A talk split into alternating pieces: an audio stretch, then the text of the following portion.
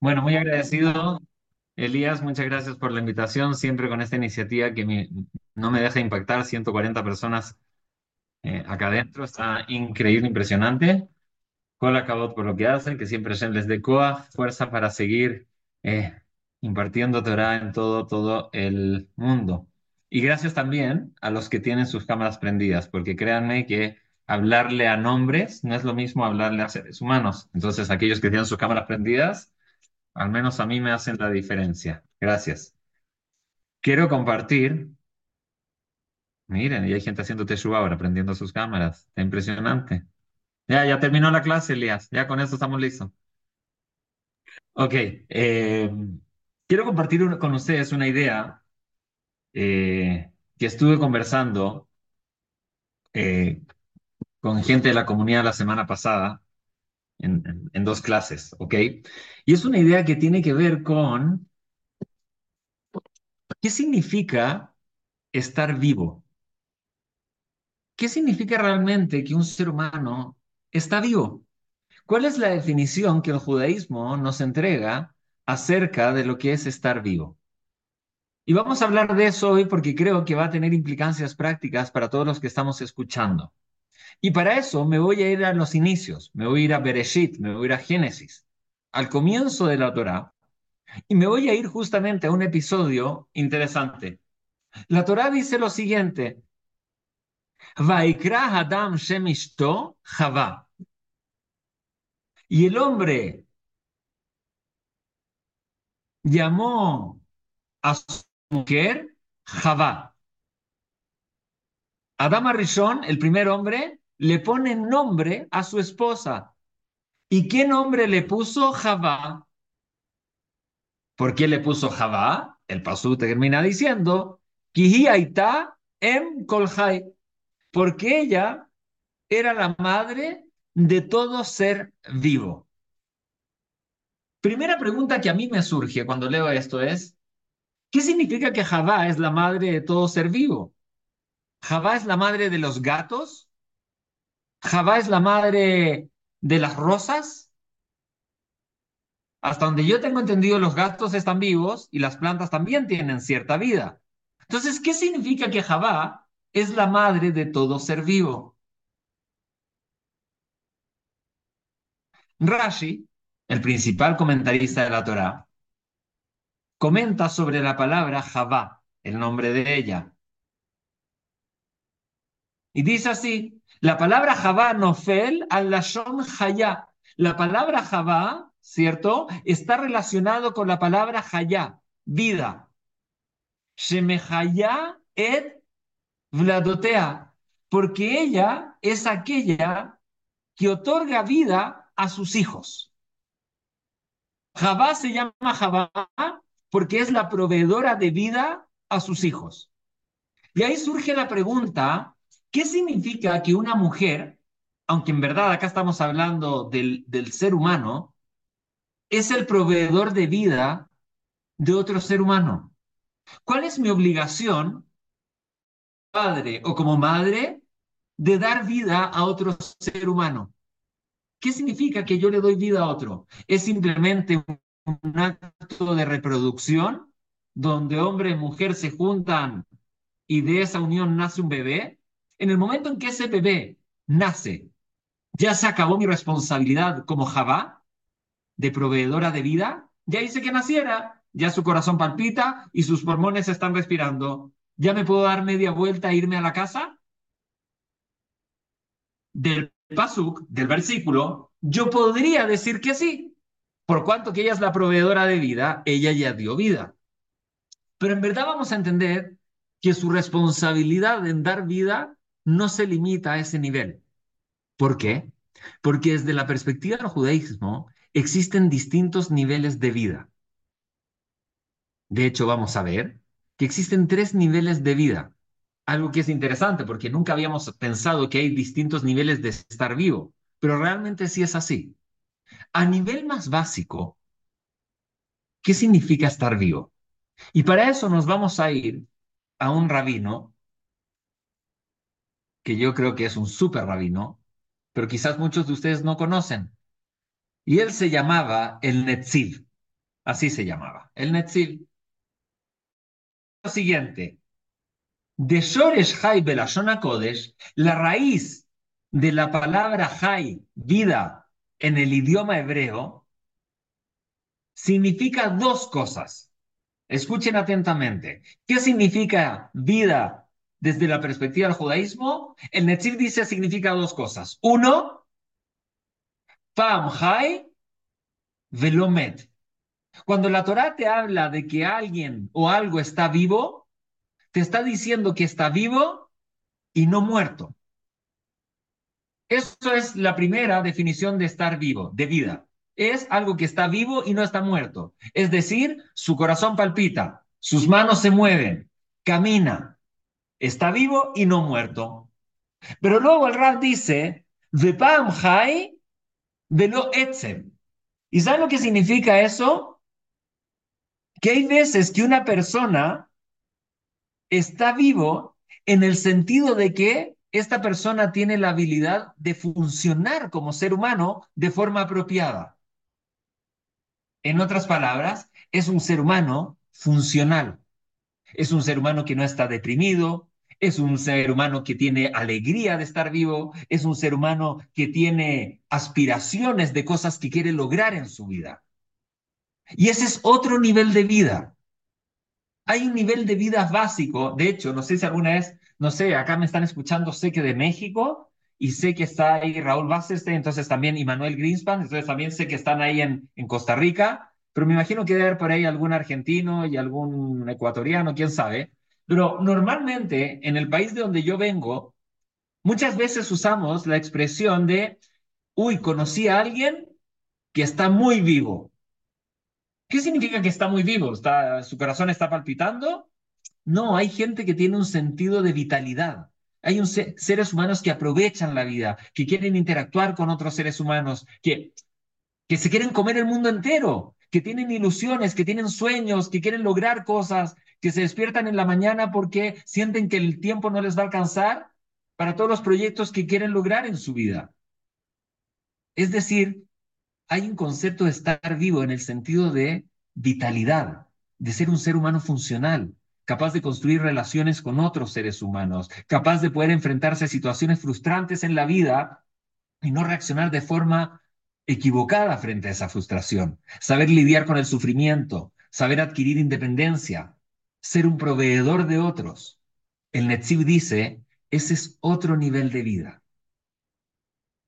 Hay estar vivo y no muerto, sí, tu corazón palpita, pero el Netziv nos diría, yo conozco gente que el corazón palpita, pero realmente están como muertos. Es decir, su vida se limita a que su corazón palpita, a que comen, se bañan y duermen. Y para ese tipo de gente la vida no es más que eso. Ahora, no hay que ser tan extremista, porque quizás esa persona que está viva a un nivel muy básico y no a un nivel más profundo, puede ser una persona que haya caído en una depresión profunda, donde hay una parte de ese ser humano que podríamos decir a nivel abstracto que no está vivo, que no está viviendo, que no está pudiendo lograr cosas, que no está siendo funcional. ¿Hasta acá se entiende? Con esta idea podemos irnos a un episodio de la Torah que es importante. Y esto es lo que analizamos en una clase la semana pasada con mi grupo de fumar. Dice la Torah, escuchen atentamente, Vaitzer Hashem Elohim Adam. Y Dios formó al hombre a Farmina Adama, del polvo de la tierra. Veipach Beapad Nishmat Haim, e insufló en sus narices un alma viviente. El paso termina diciendo, Adam le nefesh haya, y fue el hombre un, alma viviente. ¿Entendieron el pasuk lo que dice? El pasuk dice básicamente dos cosas: que el hombre fue formado del polvo de la tierra y que luego se le insufló en sus narices un alma viviente. el versículo termina diciendo, y el hombre fue un ser viviente. ¿Se entendió el versículo? Que alguien haga así, como el chavo del 8. Ok, muy bien. Llega Rashi, el top one de la ATP de rabinos que tenemos, y a Rashi le molestó algo en este versículo. ¿Cómo sé yo que a Rashi le molestó algo en este versículo? Porque Rashi hizo un comentario sobre este versículo. Y cuando Rashi comenta un versículo, es porque realmente cuando él leyó la Torá, sintió que había algo extraño acá que estaba faltando. ¿Qué es lo que a Rashi le molestó de este pasuk, de este versículo que yo acabo de leer? Rashi dice, este versículo es redundante, es decir, es repetitivo. ¿En qué sentido el versículo es repetitivo? Dice Rashi, cuando la Torah me dice que al hombre se le insufló un alma viviente, ¿por qué después la Torah me dice, y el hombre fue un alma viviente? Pues ya me lo dijiste, recién me dijiste que le insufló un alma viviente. Ya no necesitas decirme que el hombre fue un alma viviente. ¿Por qué la Torah repite dos veces que el hombre es un alma viviente? Responde Rashi, impresionante, o al menos para mí es impresionante. Dice Rashi, Nefesh Hayá, y el hombre fue un alma viviente, comenta el rabino Rashi.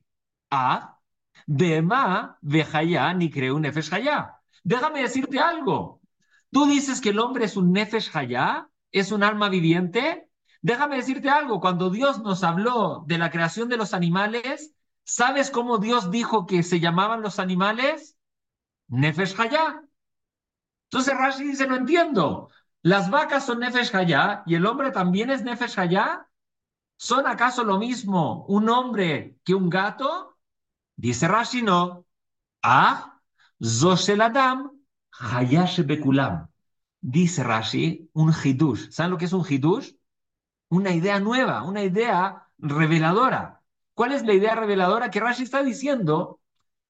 Quiero que sepas algo. El hombre está más vivo que el resto de los animales. Eso dice Rashi, Adam Haya Shebekulam, está más vivo que todos los otros animales.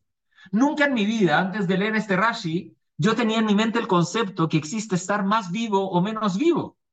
Pero Rashi está diciendo que un ser humano o una creación puede estar más viva que otra. Y por eso Rashi dice, el Pasuk repite dos veces Nefesh Hayah. Porque a un nivel básico, sí, el hombre está vivo y no muerto, igual que el gato.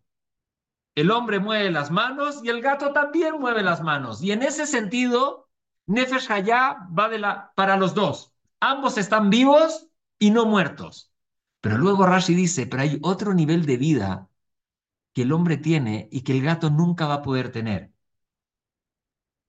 ¿Saben cuál es ese nivel de vida? Dice Rashi. Shenitosef de Ave Dibur. ¿Sabes por qué el hombre está más vivo que el gato? Porque el hombre tiene algo que el gato no tiene.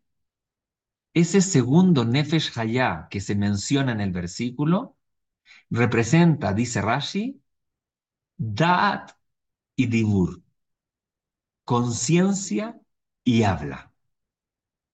El ser humano tiene el potencial de estar más vivo que el gato porque a diferencia del gato, el ser humano puede razonar y el ser humano puede expresar, hablar, cosa que los gatos o los perros o los camellos no hacen. Y eso que está diciendo Rashi es que el Pasuk nos está enseñando que realmente hay dos niveles de vida que el hombre puede tener. Hay un nivel de vida en que no nos diferenciamos de los gatos. Respiramos y nuestro corazón palpita. Caminamos, hacemos pipí y dormimos. Pero hay otro nivel de existencia que el ser humano puede adquirir, que es cuando, como dijimos anteriormente, se hace un ser humano funcional. Se desarrolla como un ser humano que puede vivir en este mundo y construir cosas en este mundo.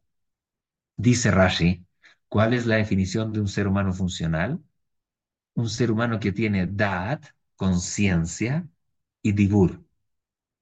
¿Cuál es la conexión que hay entre Dad y Dibur?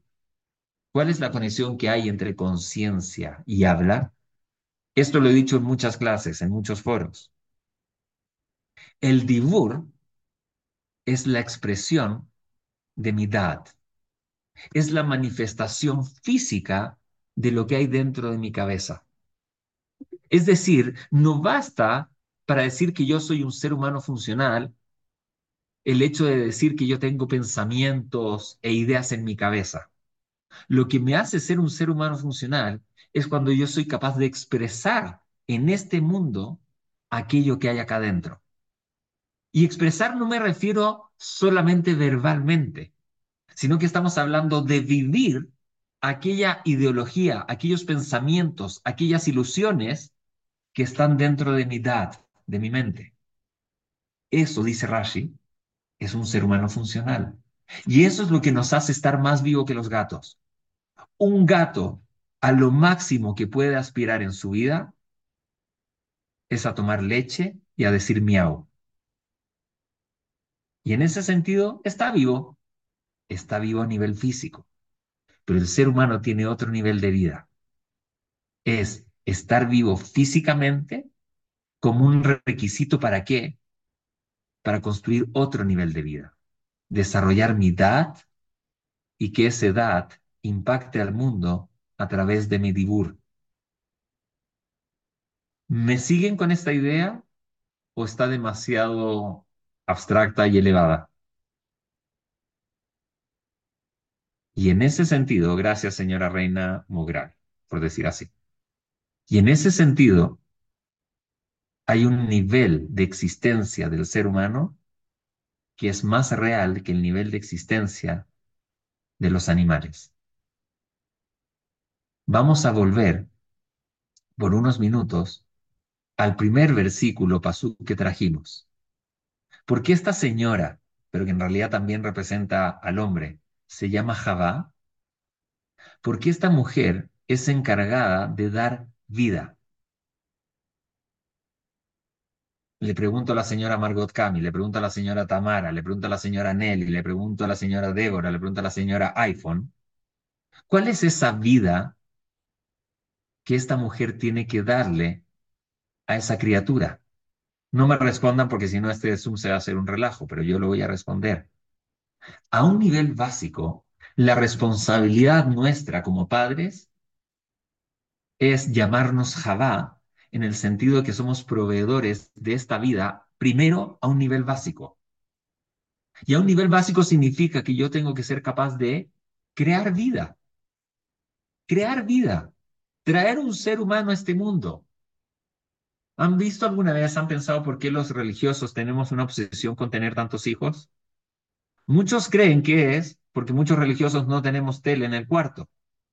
Pero en verdad, en verdad, no va por ahí el tema. Es porque la Torá nos hace un llamado a ser personas que generen vida. ¿Cuánto? Cuanto más se pueda, mejor. La palabra se pueda es importante. No tengo que ir más allá de lo que puedo, pero en la medida que yo puedo generar vida, adelante, es una mitzvah. Pero generar vida en el primer nivel de vida no es solamente que el bebé nazca, es yo preocuparme como Javá, estoy hablando metafóricamente Javá, preocuparme de que ese ser humano pueda seguir viviendo. Y para eso tengo que darle leche, tengo que cambiar pañales, tengo que contratar un seguro médico, tengo que darle un Tylenol cuando le duele la cabeza, tengo que abrigarlo cuando va a salir cuando hace frío. Todo eso es parte de mi responsabilidad como ser humano para ser un, un, proveedor de vida. No basta con que nazca y dejarlo ahí abandonado en el hospital. Tengo que hacer que ese ser humano nazca, pero que se mantenga en existencia. Dale Tylenol, abrígalo, dale de comer, cámbiale los pañales, etcétera, etcétera. ¿Hasta acá me siguen? Si yo logro que mi hijo tenga un seguro médico y le cambié los pañales y le di leche con cereales, ¿ya le di vida?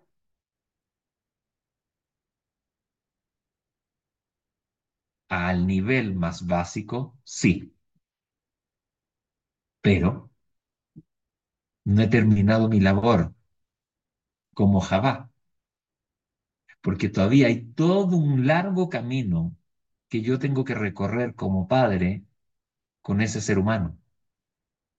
Toda la razón por la cual recae sobre mí la obligación de que este ser humano esté vivo, como dijimos antes, y no muerto, es porque mientras él esté vivo, va a poder construirse para ser un ser humano funcional, el segundo nivel de vida. Nosotros no queremos estar vivos simplemente por estar vivos, que mi corazón palpite. Quiero estar vivo y quiero tratar de prolongar mi vida lo máximo posible para qué? Para pasar a otro tipo de nivel de vida. Ser funcional. Ser un ser humano que es capaz de interactuar con el mundo de forma sana y correcta, tener objetivos, aspiraciones, etc. ¿Cómo se hace para criar, criar con I, no crear, criar un hijo funcional? ¿Qué es lo que demanda de mí el ser capaz de crear ese tipo de vida? La demanda es gigante. Es gigante. Porque tengo que ser capaz de dar amor, de dar contención, de dar guía, de a veces poner mano dura y castigar, pero castigar con sutileza. Tengo que guiar, tengo que educar, tengo que enseñarle a cómo hablar con la gente. Tengo que tratar que este ser humano que depende al 100% de mí termine siendo un ser humano que dependa un 0% de mí, porque logré construir un ser humano independiente. Es otro nivel de entrega que se espera a nosotros como padres. No basta con que simplemente nació. No basta con, que simplemente le di un Tylenol. Ahora tengo que darle mucho más. Tengo que ser capaz que él sea alguien funcional, alguien que realmente esté vivo, alguien que se levanta todos los días de la cama porque se quiere comer el mundo entero. Y hay un principio en el judaísmo que les va a pegar fuerte, pero es real. Y el principio es, tú no le puedes dar a alguien aquello que tú no tienes. ¿A qué me refiero con esto? Hablemos en los dos niveles. Yo no le puedo dar vida físicamente a otro ser humano si yo estoy muerto. Y por lo tanto, mi primera obligación como Yehudí, como judío, para traer otra vida al mundo, ¿saben cuál es? El yo preocuparme de estar vivo. Y para eso tengo que bajarle al cigarro, bajarle al colesterol, dormir, dormir las horas apropiadas que mi cuerpo necesita para descansar, hacer un poco de ejercicio diariamente, tener una vida un poquito menos sedentaria y ser más activo.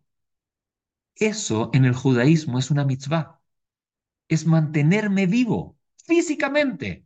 Porque si yo no estoy vivo, ¿cómo voy a crear vida si yo ya no estoy? Y por lo tanto, la primera responsabilidad para crear vida recae sobre quién? Sobre uno mismo. Tengo que empezar a cambiar hábitos y costumbres y estructuras que tengo en mi vida porque la Torah demanda de mí que yo me mantenga vivo. No estoy hablando del segundo nivel de vida, estoy hablando del más básico. Y es por eso que voy a ser duro, pero no tan duro. Bájale un poco al cigarro. Bájale al alcohol. Súbele a la lechuga y bájale a las hamburguesas. ¿Cuántas horas duermes en la noche?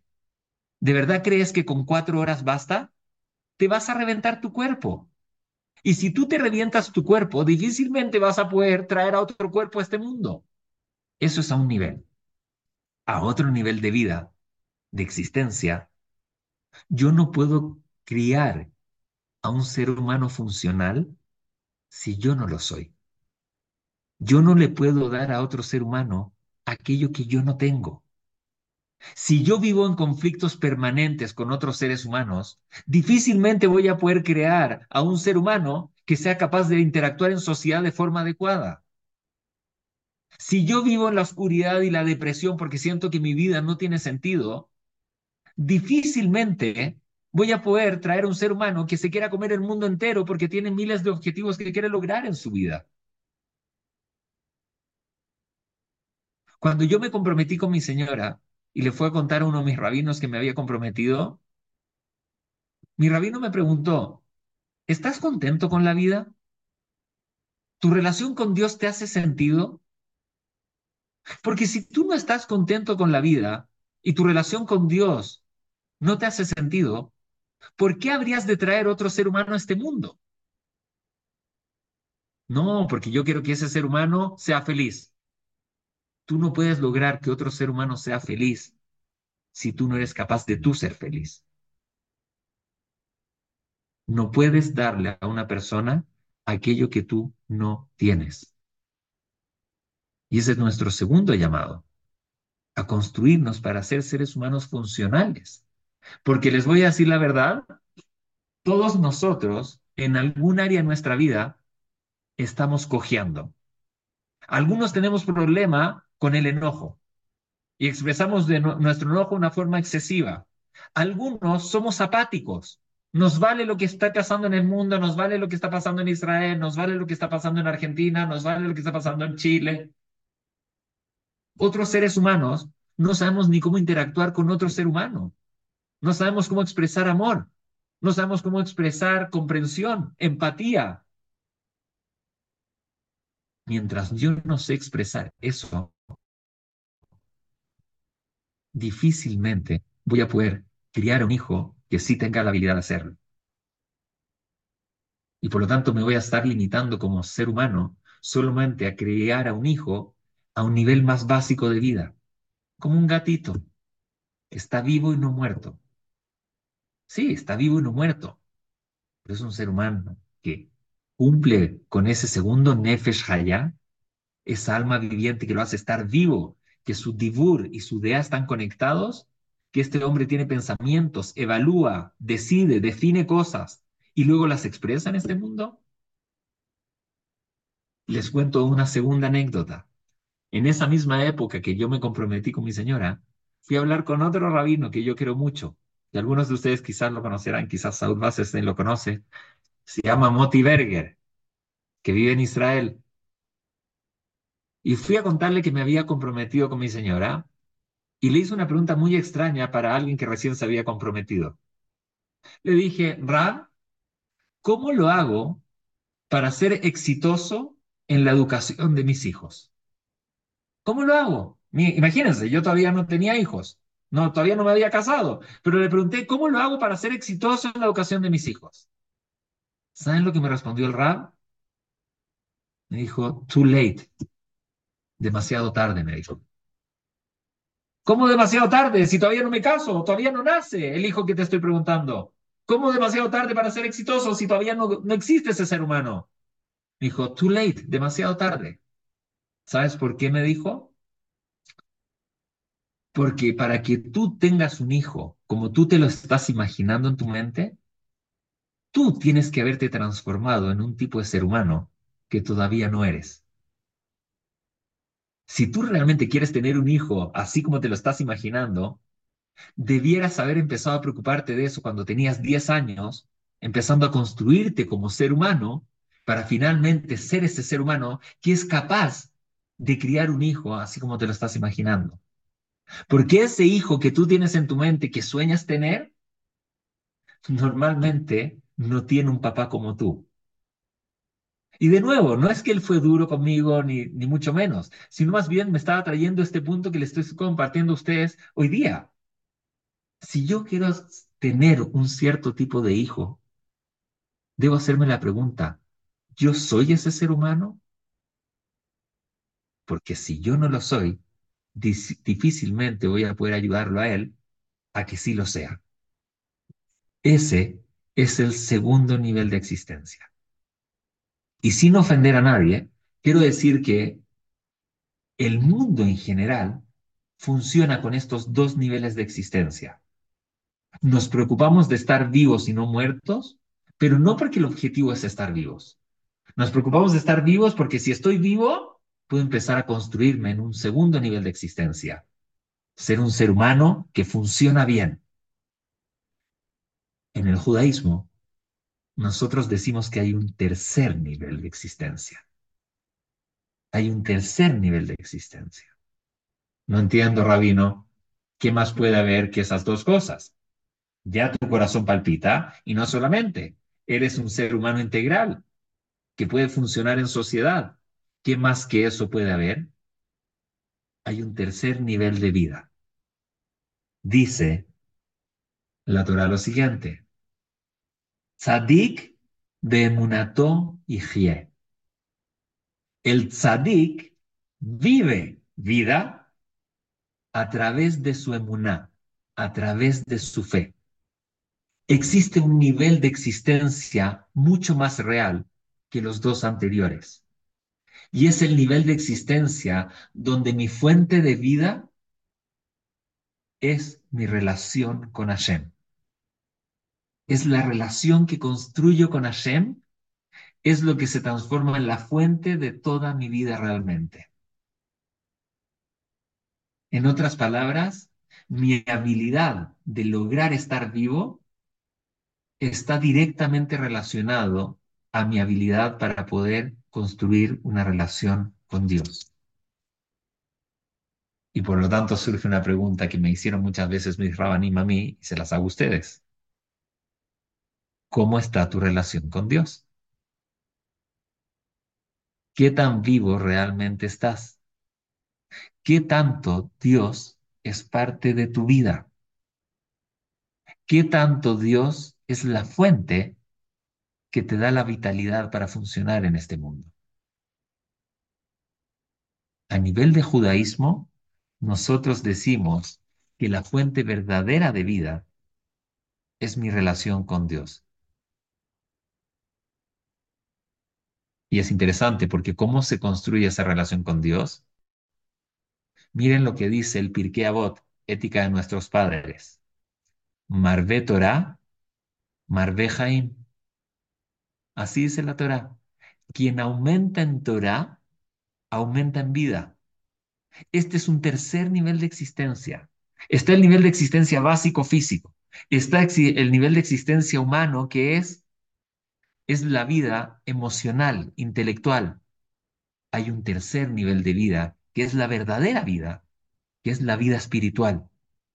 De hecho, todos aquí presentes, me imagino, sabrán que la vida que estamos viviendo ahora no es realmente la vida real. Esto es un, una antesala, es un, una sala de espera para llegar a la verdadera vida. Anoche estaba dando una clase en un lugar y hice un paralelo que es muy verdadero. Miren lo siguiente. Cuando el bebé está en el vientre materno, el bebé piensa que lo que está pasando allá adentro, esa es la vida. ¿Sí o no? Está allá adentro y dice, bueno, esta es la vida, estar calientito, abrigado, todo oscuro, así con posición fetal. De esto se trata la vida. Cuando las contracciones comienzan a llegarle a la madre, ¿saben lo que este bebé piensa? Así dice el Midrash, así dice la Torah. El bebé piensa que ya se acerca el día de su muerte. Y se empieza a asustar el bebé empiezan a ocurrir cosas que no, normalmente no ocurrían en su larga vida de nueve meses. El vientre materno se agita, hay contracciones, hay un poco de estrés, de repente se rompe la bolsa, ¿cómo se llama? Romper bolsa, ¿cómo le llaman? El, bueno, ya ustedes saben a lo que me refiero, rompió bolsa, ¿sí se dice acá también en México? Ya saben, cuando empieza a caer el agüita, bueno, no tengo que explicarle a las mujeres. Y el, el bebé dice, híjole, ya, Llegó el fin, llegó el fin. Y de repente, ¿qué es lo que ocurre? ¡Boom! Que el bebé se da cuenta que no llegó el fin, sino todo lo contrario. Empezó la vida realmente. Durante nueve meses, miren lo que pasó. El bebé vivió pensando que esa era la vida, pero realmente no era la vida. ¿Qué es lo que el bebé estaba haciendo allá adentro? Estaba construyendo todo lo que necesitaba para empezar a vivir. Se desarrolla, una mano que no se está usando. Hay una boca que no está comiendo. Hay un órgano reproductor que no está reproduciendo. Hay ojos que no ven. Hay nariz que no respira. El bebé piensa que esa es la vida, pero realmente no. Esa es una preparación para empezar a vivir. Ahora que ya desarrollaste todo, ahora viene el momento de entrar en la vida realmente. Y es utilizar todo lo que has venido construyendo durante nueve meses para vivir. ¿Adivinen qué? Ahora este bebé está vivo. ¿Y saben lo que cree? Que esta es la vida. Y cuando llega a los 80, 90 o 100 años, ¿saben lo que ocurre? Empiezan de nuevo a venir contracciones. Hay dolor de espalda, la tos no me deja respirar, mi cuerpo ya no me reacciona como solía reaccionar. ¿Y sabes lo que este bebé empieza a pensar? Está llegando el fin de la vida. Se está acabando la vida. ¿Saben lo que pasa realmente? No, no. Cuando este bebé sale de este mundo, es cuando realmente comienza la vida. En el vientre materno te preparaste físicamente para poder estar en este mundo. Pero en este mundo te empiezas a preparar siendo un ser humano funcional y construyendo una relación con Dios para poder realmente vivir en el mundo venidero. Creemos que está llegando el fin de nuestra vida cuando realmente esa es una ilusión porque la vida está a punto de comenzar.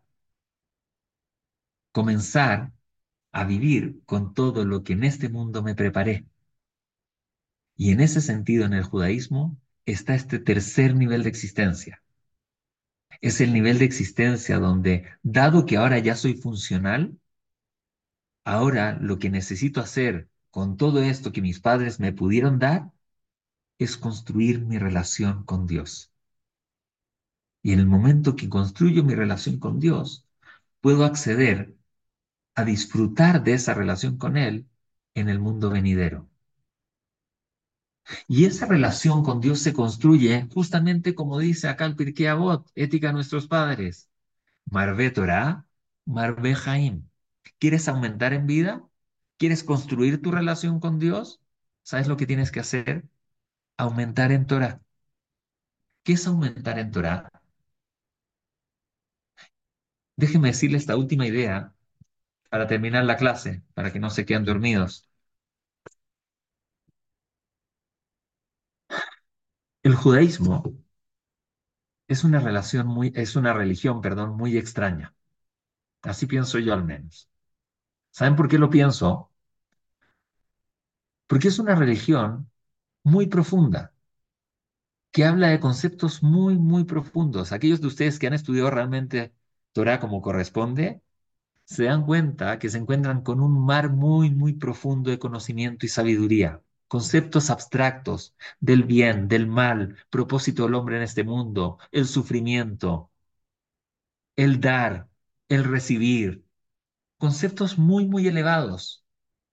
Pero al mismo tiempo este judaísmo es un poco como bipolar, porque este mismo judaísmo que me habla de estas ideas abstractas y profundas, es el mismo judaísmo que me habla de que hay una forma de abrocharse los zapatos, de que una cuchara de carne no se puede meter en una olla de leche, de que el día sábado no te puedes subir a un coche y cuál es la definición de fuego que no se puede prender en Shabbat, y cuando yo puedo no puedo estar con mi pareja y de qué forma tengo que estar. Y de repente uno se pregunta, no entiendo, esta religión que es tan profunda, ¿por qué de repente está tan obsesionada con el detalle, con la cosa tan técnica? ¿Y saben cuál creo que es la respuesta? Que al final del día, esa abstracción, toda esa filosofía profunda que hay, que es el Dad, debe ser expresada en este mundo a través del Dibur, a través de actos concretos. Porque una persona que dice, dice tener sabiduría, pero no vive acorde a esa sabiduría, realmente significa que no la posee. Y la sabiduría de un ser humano debe ser expresada en este mundo a través de actos físicos concretos. Y ese es el judaísmo que nosotros vivimos. Hablamos de ideas filosóficas muy elevadas, pero al final esas ideas filosóficas tienen que permear y penetrar en todos los aspectos más concretos de mi vida. Y esa es una diferencia que hay central entre el judaísmo y cualquier otra religión. Que el judaísmo va a legislar sobre todos los aspectos que hay en tu vida. Hay una forma que se espera que tú actúes en cada cosa de tu vida. Porque la forma en que tú estás actuando, ¿sabes lo que, lo que comunica? Que hay conciencia en cada momento. Les voy a dar un solo ejemplo y termina la clase. El Rambam, Maimónides, dice en las alajot, en las leyes de la mezuzá. ¿Todos saben lo que es una mezuzá? Señora Esperanza García, ¿usted sabe lo que es una mezuzá? Muy bien. El Rambam dice en las alajot de Teshuvah, perdón, de mezuzá, que cuando un yehudí, cuando un judío cruza una puerta que tiene una mezuzá, esa persona tiene que detenerse un momento y pensar tres cosas. Uno, Dios existe. Dos, Dios me ama. Tres, Dios está presente en este momento. ¿Se imaginan el nivel de conciencia con el cual viviríamos? Yo no sé ustedes, pero de mi cuarto, de este estudio en el que estoy ahora, hasta la cocina, tengo que cruzar una, dos, tres, cuatro puertas. Tengo que cruzar cuatro mesuzot. ¿Ustedes se imaginan si en el camino a llegar a la cocina yo me detengo cuatro veces a decir Dios existe, Dios me ama y Dios está presente? ¿Ustedes se imaginan cuando yo abra el refri de mi cocina, el refrigerador para sacar algo, cómo voy a actuar con la conciencia de que Dios sabe, está presente y está viendo lo que yo voy a sacar del refri? ¿Voy a sacar una lechuga o voy a sacar una hamburguesa repleta de calorías? Dios está en ese momento. Y si yo cruzo cuatro mesuzot, es para generar conciencia incluso en lo que elijo para comer. El judaísmo nos dice cómo tenemos que abrocharnos los zapatos, señoras y señores. Hasta en ese momento se demanda de mí, se espera de mí conciencia, porque esa conciencia en Dios es sinónimo de vida. Una vida espiritual que es el tercer nivel de existencia y al cual debemos apuntar tenemos que bajarle al cigarro y a la cerveza y aumentarle a la lechuga. Porque si no hacemos eso, no vamos a estar vivos. Y si no estoy vivo, no puedo transformarme en un ser funcional. Porque para ser funcional no se necesitan cinco minutos, se necesitan 50 años. Pero no basta con ser un ser humano funcional si realmente Dios quedó fuera de la película quedó fuera de la escena, fuera del radar. Todo el propósito de ser un ser humano funcional es para poder construir una relación profunda con Dios y poder disfrutar de esa relación, no cuando muramos, cuando nazcamos después de 120 años. Buenas noches y me dio mucho, mucho gusto en tenerlos acá. Y perdonen por ese pequeño atraso que tuve, pero estaba dando otra clase. Amén, amén, Ham David. Como siempre, espectacular, profundo, con una luz muy especial. La manera de transmitir que llega al Neshama y al corazón, como me escriben acá y me dicen, qué gran Jajam, qué gran orador. Soy admiradora de él. Ojalá que esté más seguido en Gamsum Letová. Voy a hacer la lucha con mucho gusto. Dice, ¿qué clase? Dice, Jajam, no se enoje, pero nos debe 13 minutos. Así dice. Dice, nos debe 13 minutos y los queremos. No soy yo, Jajam, es la gente que escribe aquí. Eh, dice de Argentina, Jajam, me desvelé y estoy de veras impactado de escucharlo. Me encanta, me dio una lección de vida. Dice, como dicen en Argentina, un shigurazo. La primera vez que lo escucho y me encantó, es usted especial, Jajam. Eh, dice, Saludos desde Venezuela, queremos mucho al Jajam en Chile. Dice, muchas gracias, Jajam. Amo sus clases. Lo quiero ver más acá. Siempre aprendo mucho de usted.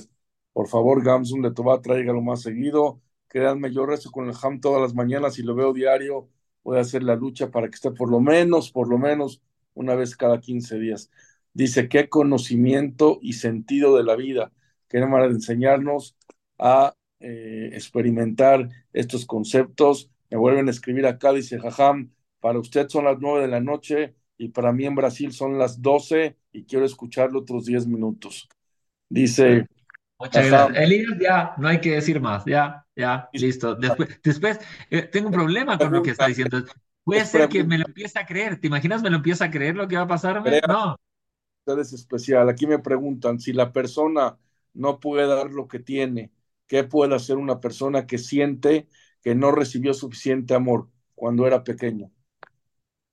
Excelente pregunta. Todos nosotros tenemos carencias en nuestra vida. Ninguno de nosotros nació en una cuna ideal y fue criado de una forma ideal. ¿Saben por qué? Porque nuestros padres son seres humanos. Y todos los seres humanos vivimos en una imperfección de cierta medida. Y por lo tanto el hecho que tú naciste y viviste con una carencia, en el judaísmo decimos que ahora es una oportunidad de crecimiento. Tus carencias no son un problema, son un llamado al crecimiento, a desarrollarte. ¿Cómo ahora yo voy a construir ese amor que no se me dio? Y ojo con esto, porque es importante, dentro de ciertos parámetros, el no juzgar, porque muchas veces nuestros padres nos dieron lo que pudieron darnos. Ellos también vivieron sus desafíos, sus luchas, sus fracasos, sus situaciones. Entonces nosotros queremos asumir que ellos hicieron lo mejor que pudieron con lo que tuvieron. Y lo que no pudieron darme es mi responsabilidad el irlo construyendo a lo largo de mi vida. Los judíos no nos victimizamos. Los judíos detectamos nuestras carencias para ver cómo nos construimos como personas. Eso es lo que debemos hacer. Acá, eh, última pregunta, Jajam. La obligación de los padres no es de dar a los hijos hasta los seis años y después todo es Gesed.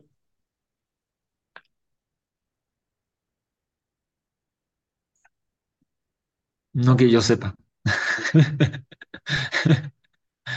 no que yo sepa.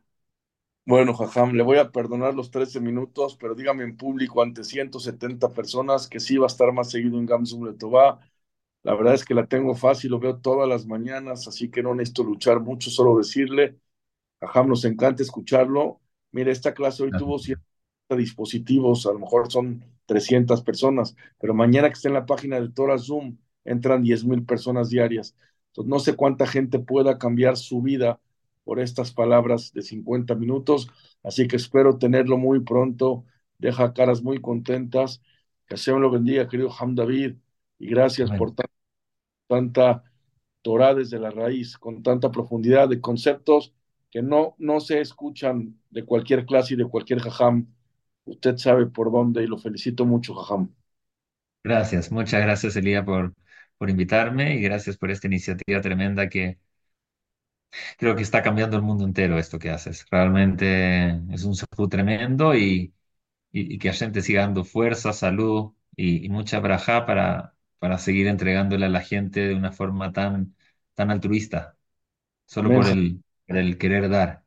Así es que muchas gracias y gracias a ustedes por la paciencia de que no se quedaron dormidos, ¿eh? Bueno, al menos los que están con la cámara prendida. Los que están con la cámara apagada voy a asumir que se durmieron, ¿ok? Así que para la próxima, si me invitas, Elías, más cámaras prendidas. Bueno, me encargo de eso, Jajam, y esta clase va a estar, por supuesto, en torazoom.com en un par de horas. El que la quiera volver a escuchar, el que quiera hacer un GESED con su familia, con un pariente, con un amigo, mándeles esta clase de Ham David Ergas, que le escuchen cuánto puede cambiar su vida. Ham David, muy buenas noches.